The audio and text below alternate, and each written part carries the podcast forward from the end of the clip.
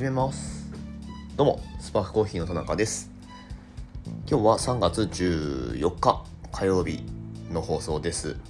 いかがお過ごしでしょうか？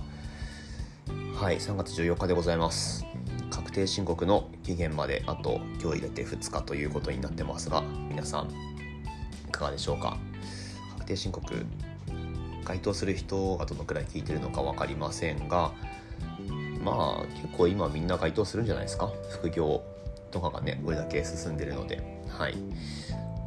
私はですねあのまあ遅まきながら昨日提出をしました。うん。まあ2月の時点で9割方できてはいたんですけど別になんかその、えー、なんだ去年の去年の4月5月くらいのレシートをこれから仕分けしてとか別にそういうことを今やってるわけではなくてそれはまあ大体大体まあ常日頃やってるんですけど、まあ、ある程度作ってでちょっと寝かしてみてからなんかやっぱここ違うよなっていうのをこうなんだろう、まあ、気づくのを待つというか、まあ、自分がやってるわけですけど、うんまあ、そんな感じでいつもね提出してるわけなんですが今年はちょっとその寝かせる期間が長かっただけなんですがまあでも修正点見つかりましたねやっぱね。結構大きな修正点があってえー、やべやべっつって直してまあ昨日か13日月曜日に提出したっていう感じですね。年々なんかそのまあ e-tax のやり方がこう変わっていって変わっていってというか、まあ、新しいやり方が増えてきて、えーまあ、会計ソフト上でできるようになったりとかねするわけですよ。もう本当にあの e-tax のソフトっていうかうんブラウザーなのかわかんないですけど本当にあのクソで見え方が見え方ユーザーインターフェース本当にクソで本当あれえこななんかすごいやっぱり小学生の時になんかこうホームページビルダーとかで作ったホームページのなんかあの時の感じがすごいするみたいな。点でガチャガチャでもうどこに何があるのか全然分かんなくてあのびっくりするんですけどあのそこ使わなくても一応申告できるようなあの仕組みというか、うんまあ、各会計ソフトごとに多分ねあのあると思うんですけど僕は使ってるのフリーなんでフリー上でできるし、まあ、なんなら今スマホの方が、まあ、パソコンでねもちろんそのあの日々の入力とかするわけなんですけどあのスマホでやった方がなんか手軽だしおすすめみたいな今年はなんかそうなってたんであじゃあそれでっつってやったんですけどあのパスワードが2段階で求められてなんかマイナンバーのパスワードとあとはその e-tax するためのパスワードっていうのが必要で あのそれ正しいの打ち込んでるはずなんだけどこうなかなか先に進めないんですよね。であれ5回間違えたらなんかロックかかるとかなんかそういうのあるんでいやもうパスワード地獄が本当に嫌だ。でそれ確認するためになんか e-tax のパスワード確認するためにさっき言ったそのガチャガチャの e-tax のウェブサイトにあのログインしてあのアクセスして見つけなきゃいけないみたいな見つけたり、まあ、変更したりしなきゃいけないんですけど、まあ、そのその時間がすごいかかってしまって提出にあれさあもう全部できて提出するぞって言ってから多分1時間くらい1時間半くらいかかったんじゃないかな分かんないけどそんな手こずるかっていう。うんもうねあのはい。まあちゃんとねスムーズにできてる人もいると思うんですけど、うん、はい、はいはいはいはい。あごめんごめん。ねあの僕がスムーズにできなかったですっていうことの言い訳を今話してました。はい。ごめんね。眠いね。眠いね。はいはいはいはい。さてさてまあそんなこんなでねどうにかお金回りのことをしっかりやってであと今月末までにはあれか消費税申告ですね。をやらないといけないので。はい。ちょっとこれダメだな。どうした？どうした？はいはいはいはい。はいはいはいはい。ごめんねごめんね。ああはいはいはいはいはいはい。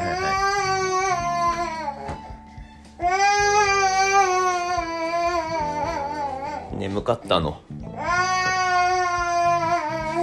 おんぶしながら収録できると思ったんだがちょっと泣き出してしまったので今日今日はですねその確定申告の話をしたかったんじゃなくてニュース読みをね一つトピック取り上げてやりたかったんですけどお大丈夫かな？いける？いけそう？寝ます？寝ますか？うーんとですねはい。まあまああのそんな個人事業をね細々とやってる私なんですがまあ僕自身どうだろうな規模感どのくらいまで大きくするかっていうとまあもちろん物理的な店舗2号店出すつもりっていうのは今更さらないですしえー、まあなのでその規模感でどれくらいそのセールスとかあと利益を伸ばせるかって、まあ、ある程度上限決まっちゃうんですよね。うん、でまあ国内で言うと、まあ、日本の人口ってもちろん減っていくわけで、うんまあ、コーヒーを買う人の数っていうのが今後増えるかどうかわからないといった中で、まあ、じゃあどうやってそのスケールしていくかっていうことなんですけど、まあ、そのための助けになるのかどうなのかっていうトピックがねありまして、まあ、それは完全に僕目線ですけどうんとね PR タイムズさんの方にプレスリリースが投げられてたのでそれをさらっと紹介したいんですけどうんとですねコーヒーの時代を作るその次の代ってことですね。日本初コーヒースタートアップ株式会社オリエンタルコーヒーベンチャーズがシードラウンドで40-100万円を調査調達。40-100万円っていくらですか？4000万円。だよね。4000万円か。えー、アジア全域をフィールドにスペシャルティーコーヒーの小売流通の領域で新たな価値を創造ということで。うんとちょっとまあ読んでいきますか。コーヒーの時代を作る日本初のコーヒースタートアップである株式会社オリエンタルコーヒーベンチャーズ、えー、代表取締役丸山亮介さんかな、えー、が、えー、イノベーティブサーチファンをイノベーティブサーチファンドをなんで今ぼかしたんだろう。引き受け先とした第三者えー、読めない。まあ、とにかく40、100万円の資金調達を実施いたしましたと。うん、で、今回の資金調達を通じ、2023年4月下旬に東京都蔵前で1号店オープン予定のクリエイティブコーヒーブランド、なんて読むのこれ、ローン1、ロニ1、および同年9月下旬にリリース予定のスペシャルティー越境 EC プラットフォーム、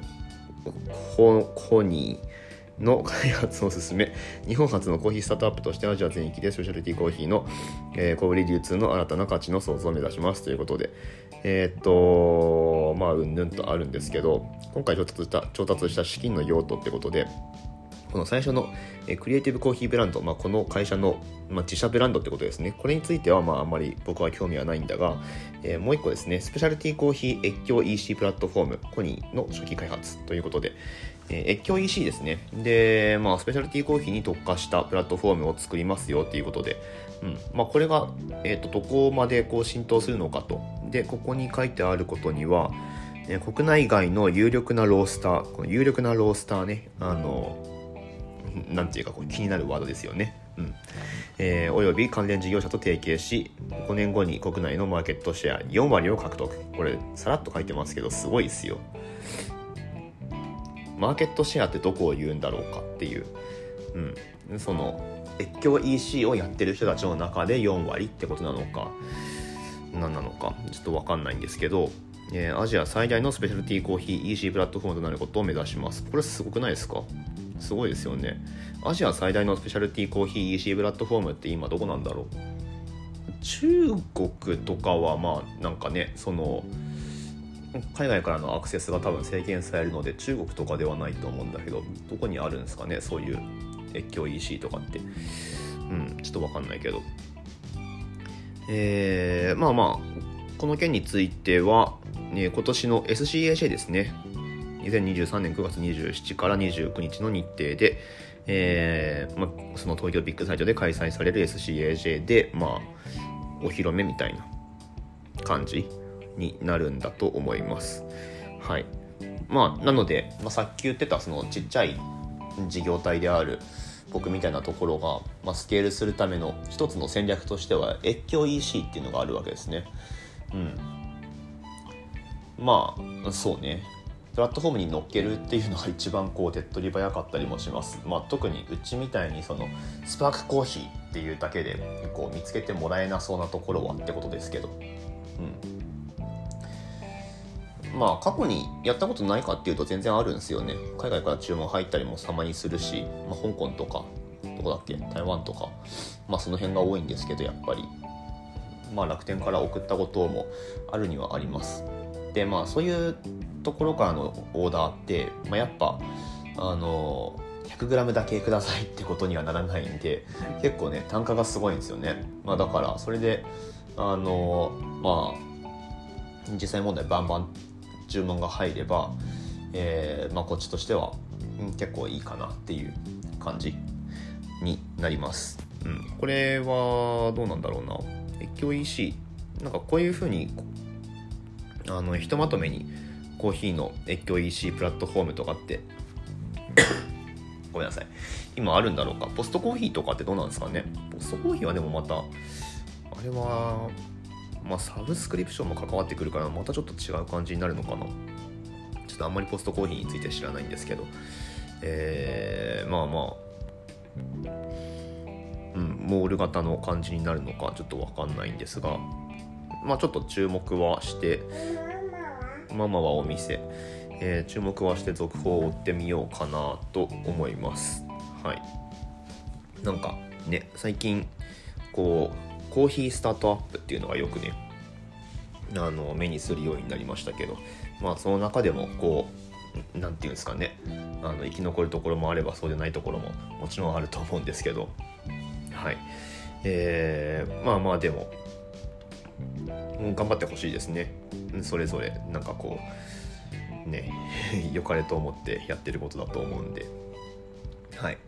でうん。まあ額面通り受け取るとすればこういうところがあるっていうのは僕らみたいなところにとってはすごいありがたいなと思うんですけど。はい。まあ果たしてそのねどのくらいどのくらいの規模感でやられるのか。えー、どうなんですかね。1日何百オーダーとかっていう風になってくるとうちだと当然さばけないので、まあ、ちょっと規模感が違うなってことにはなるんですけどママはお店だ。パパはここにいるよ。はい。まあまあそんなこんなで、えー、いろいろねコーヒーのスタートアップって立ち会って、まあ、立ち上がってるようですけれども、まあ、また一つそういうのが、えー、生まれたようですよと。まあ、そんなトピックを紹介してみました。まあ、SCAJ で発表ということなので、ちょっとあの気にしておこうかなと思うトピックでした。はい、というわけで、えーと、